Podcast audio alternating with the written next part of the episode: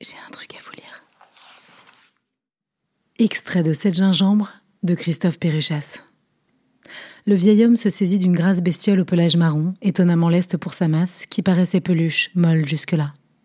La lourde main d'Émile sur le col, il la sort de la grande cage, les pattes arrière dans le vide, épilepsie, des décharges électriques, petit marsupial un instant, aux yeux ronds, fou.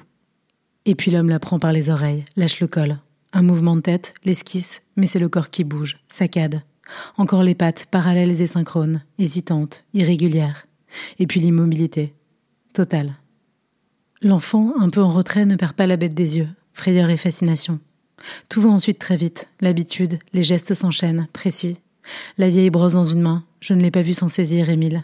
Il regarde mon fils une seconde, revient sur la bête, sa main recule, ajuste à vide, lentement. Glisse au ralenti, mouvement inachevé, bouillon lent de celui qui suit.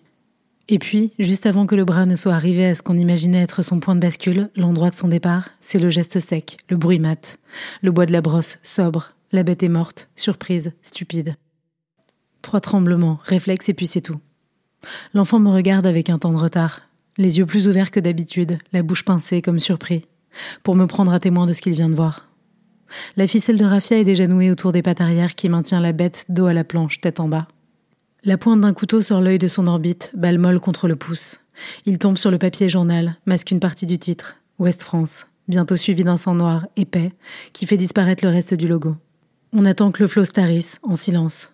L'enfant regarde par terre l'œil qui le fixe. Gouttes, grosses, leur bruit sur le papier journal. Deux incisions rapides et circulaires au niveau des métatarses, la pointe fait levier et décolle la peau, qu'on tire, pyjama vers le bas. Le corps nacré, rose et lisse du lapin apparaît petit à petit, curieusement maigre sans sa fourrure, gainé, athlétique, écorché de marathonien, nano-cheval musculeux. Le couteau, précis, accompagne le voyage de la peau, se pose, incise, et fait disparaître, chirurgical, les adhérences qui ralentissent le déshabillage. Fluide jusqu'à la tête, il faut ensuite forcer, soupu l'animal, pour dégager la tête et finir par les pattes. Jeu d'enfant, incision de sortie, fin de la gymnastique. Émile retient la peau d'une main rapace, torero fatigué, qu'elle ne se souille pas.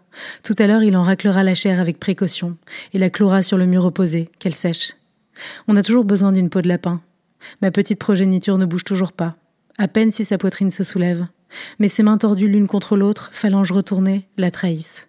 Le trait, vertical, rapide au milieu de l'abdomen, libère la masse des viscères que l'autre main retient un instant, encore chaude, retardant leur dégringolade flasque.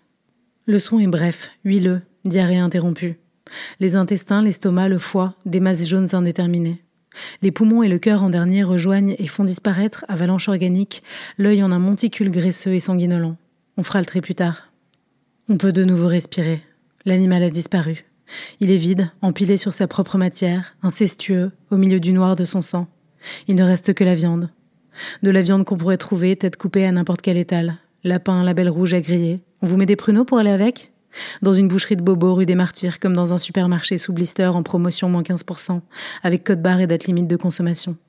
Ces petits cadavres alignés dans des grands frigos bien parallèles dans leur cercueil de polystyrène et de plastique. Si on les regarde trop longtemps, on dirait des chats. Tout à l'heure, avant de passer le rable au hachoir métallique, Émile a soulevé un coin de la toile cirée, ajusté en souriant le serre-joint, serré encore et encore, éprouvé la solidité, mou satisfaite, de l'installation. Il tranchera la tête avec son vieux couperet de boucher à plat sur le bio. Il faudra, malgré la finesse du coup, s'y reprendre à plusieurs fois. La lame mériterait bien un coup de meule. Cette tête absurde et sans oreilles, chien carbonisé, il faut la faire disparaître pour rendre le pâté possible.